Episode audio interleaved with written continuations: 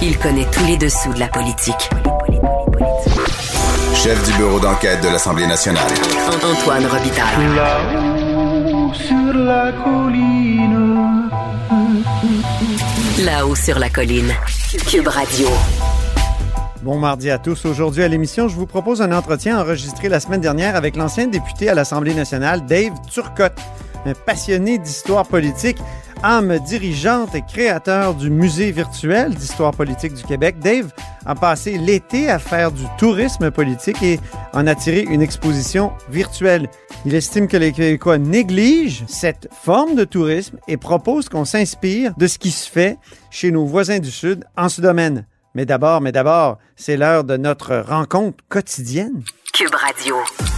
Les rencontres de l'heure. Rémi Nadeau et Antoine Robitaille. La rencontre Nadeau-Robitaille.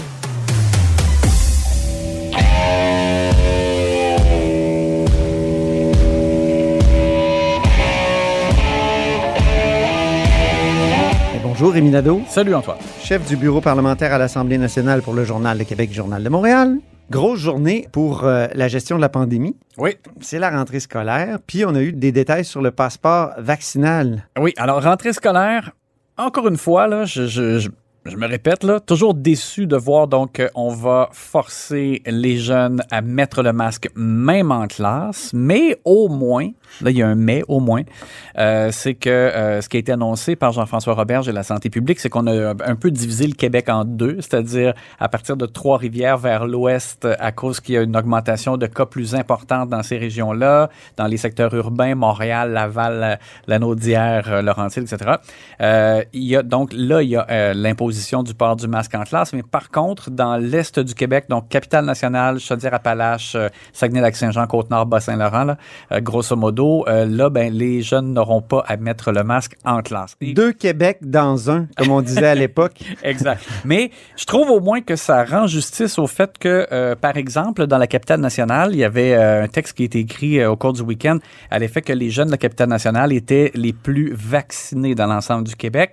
Et, et, et pas juste quand on regarde les jeunes, le bureau d'enquête du journal aussi, durant le week-end, avait publié une carte et on voyait que dans la capitale nationale, le taux de vaccination était de 82,5% C'est sûr qu'une grosse différence quand on regarde l'Outaouais, c'est 71% alors, c'est sûr que là, tu, regardes ceux qui sont pleinement vaccinés, il y a une, euh, quand il y a 10 Est-ce qu'on sait quelles sont les raisons qui euh, expliquent cette disparité? Non, je pourrais pas dire qu'est-ce qui fait que dans ben euh, dans l'ouest dans par exemple Montréal, Laval, on a souvent évoqué le fait qu'il y avait des communautés culturelles où il y avait un peu plus de réticence, mais tu sais Mais dans l'Outaouais, ouais, c'est ça dans l'Outaouais, je pense pas que ça l'explique et, et même de façon de, de façon c'est sûrement euh, pas l'accès au vaccin dans l'Outaouais. C'est comme l'Ontario, c'est comme l'Ot- l'Ottawa. Non, en effet. Alors, je vois pas pourquoi il y a davantage de réticence. Mais alors, au moins, je trouve que ça rend un peu justice au fait qu'on dirait que ceux qui ont fait le plus d'efforts euh, sont un peu guillemets.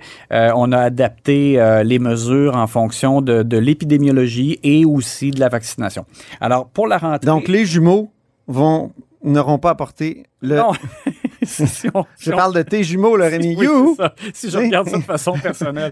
oui, c'est ça. Euh, et puis, honnêtement... Ils n'auront pas apporté le masque comme La, ça. la semaine dernière, je regardais, euh, par exemple, dans la capitale nationale, parce que le ministère ne produit plus le bilan là, quotidien par région. Mais non. Mais, On euh, nous cache des choses, Rémi. Mais la semaine dernière, je, je vérifiais moi-même avec les gens de la capitale nationale, puis il y avait des journées, c'était 16 nouveaux cas, 16 nouveaux cas. Une fois, il y a eu 23, c'est retombé à 16. Donc, on voit que la situation est quand même pas à la hausse de façon importante. Euh, mais je, je trouve ça évidemment dommage pour les gens qui nous écoutent et qui sont euh, davantage là, euh, du secteur de, de l'Ouest ou de Montréal. Tout ça, je trouve ça dommage. Euh, souhaitons que ce soit... Moi, je rentre de dehors, là, il fait tellement chaud. Je sais pas s'il y a des écoles qui sont pas climatisées où les enfants vont vivre des chaleurs comme celle-là avec le masque toute la journée. Là. Ben là, c'est ça. Jean-François Robert, Aïe, je dis aïe. que la santé publique avait déjà indiqué que s'il y a, par exemple, chaleur accablante euh, lors de la rentrée, ben là, on ira avec la logique et les gens seront pas obligés de mettre le masque de façon Ah. temporaire. Voilà. Euh, L'autre chose aussi, c'est important de le dire parce qu'il y avait beaucoup de questionnements sur qu'est-ce qui se passe en cas de, de COVID, quand il y a un cas de COVID dans une classe, est-ce qu'on ferme la classe ou euh, qu'est-ce qu'on fait? On fait comme la Nouvelle-Zélande, on ferme l'île. Et, et là, et là aussi, euh, on est allé avec une certaine logique, c'est-à-dire dans les, les régions où il y a le port du masque obligatoire en classe, ben, admettons qu'il y a un cas de COVID, ben, à ce moment-là, le cas de COVID est retiré, mais les autres, de toute façon, ils portent le masque. Donc, ils peuvent rester en classe pareil et ils vont être dépistés dans les jours suivants. Et s'il n'y a pas de problème, pas plus que ça.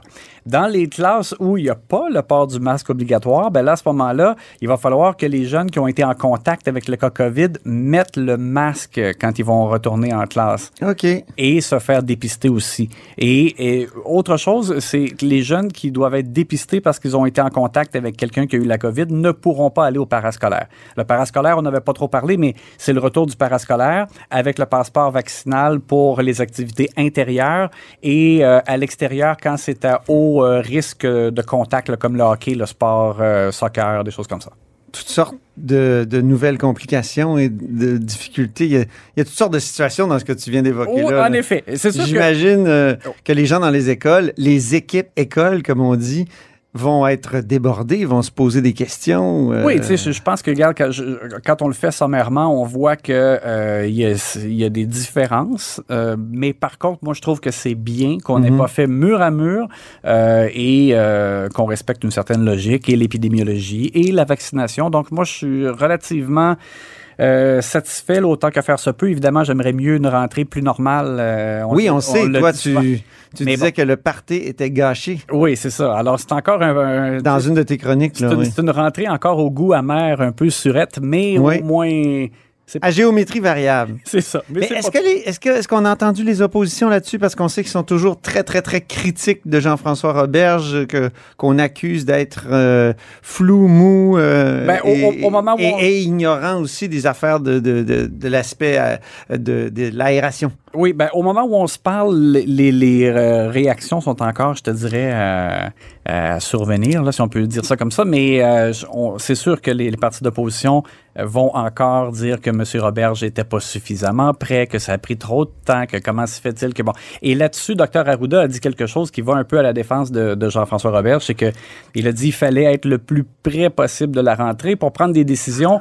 Euh, sais, pour pas qu'on soit obligé de changer d'idée dans deux semaines, parce que dans une région, la, la, la- la donne a changé avec l'épidémiologie, tout ça. Donc, euh, Ah, ça, ça a du sens, par exemple. oui, Dr Arruda a dit on est aussi bien, on était mieux d'attendre le plus près possible de la rentrée pour que la décision qu'on prend euh, tienne le plus longtemps possible. Si on prend une décision à la mi-août, euh, puis que le, le portrait change, euh, ben là, des fois, ça, ça tient plus. Puis la rentrée aussi est à géométrie variable. Là. c'est ça. On voulait pas tout le monde qui rentre en même temps, mais Ouais, c'est ça. le gros des, des effectifs, je pense, euh, ça s'en vient vendredi, si je ne m'abuse. Oui, la, la semaine prochaine dans, dans, dans certains cas.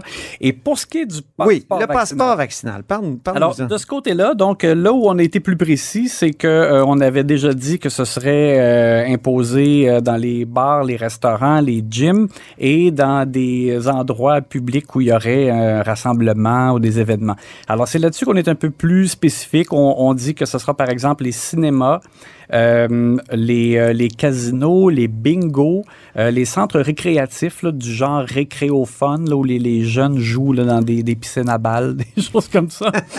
Euh, donc, de ce côté-là, c'est- là où on va exiger donc une preuve de vaccination pour pouvoir avoir accès à ces choses-là.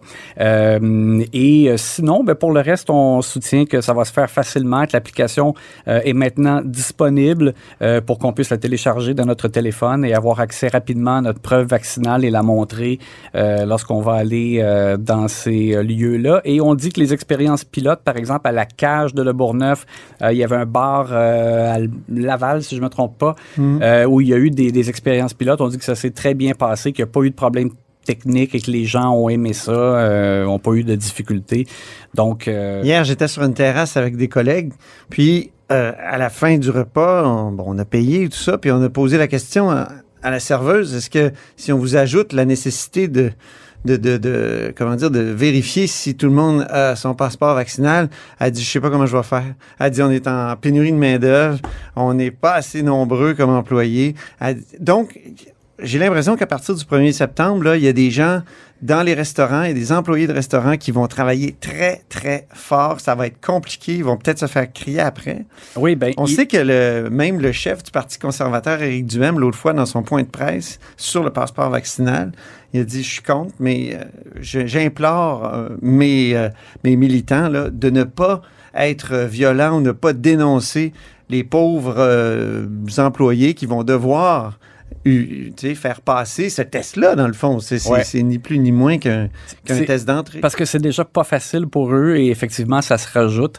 Euh, et tranche de vie, j'étais Ouais. dans un magasin euh, grande surface euh, hier. Pour faire des emplettes de, et- de- de rentrée. Pendant que moi, j'étais à la caisse, j'ai vu le, près de moi la caisse, le service à la clientèle. J'ai vu une dame lancer une pièce de vêtement au visage d'une commis en, en, en haussant le ton et en quasiment en criant. Puis la, la personne qui me faisait payer me disait malheureusement, c'est plus rare. On dit que depuis la pandémie, le, le- c'est comme si le- la tension chez certaines personnes a augmenté. Des fois, la, la valve saute en, Ouais. euh, comme ça dans une situation de confrontation euh, service à la clientèle. Alors, c'est plate, mais il faut, euh, il faut essayer de garder notre calme.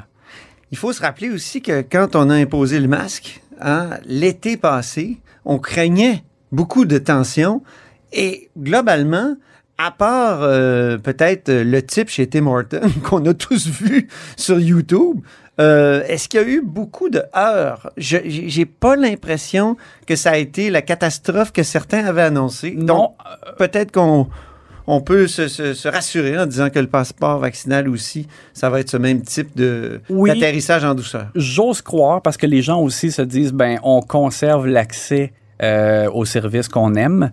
Euh, on veut pas de fermeture, on est content de ça. Et puis, euh, bon, c'est juste qu'il y a une, lassitude pour le masque et tout ça. On a hâte de s'en débarrasser et on espère que le gouvernement euh, en tient compte. Là, de, de, il faut euh, conserver l'adhésion des gens et essayer le moins possible de faire des restrictions, mais tout en étant prudent. Donc, on essaie de chercher l'équilibre. Je, je pense qu'on l'a fait avec la. Pour ce qui est des écoles, en tout cas, moi, je suis satisfait de voir qu'on s'est adapté aux différentes situations des régions. Merci beaucoup, Rémi Nadeau. Ça fait plaisir. Amateur de steak, de tarte au sucre, de Black Sabbath et accessoirement, chef de bureau parlementaire. Et de politique. Accessoirement. Bye. Salut.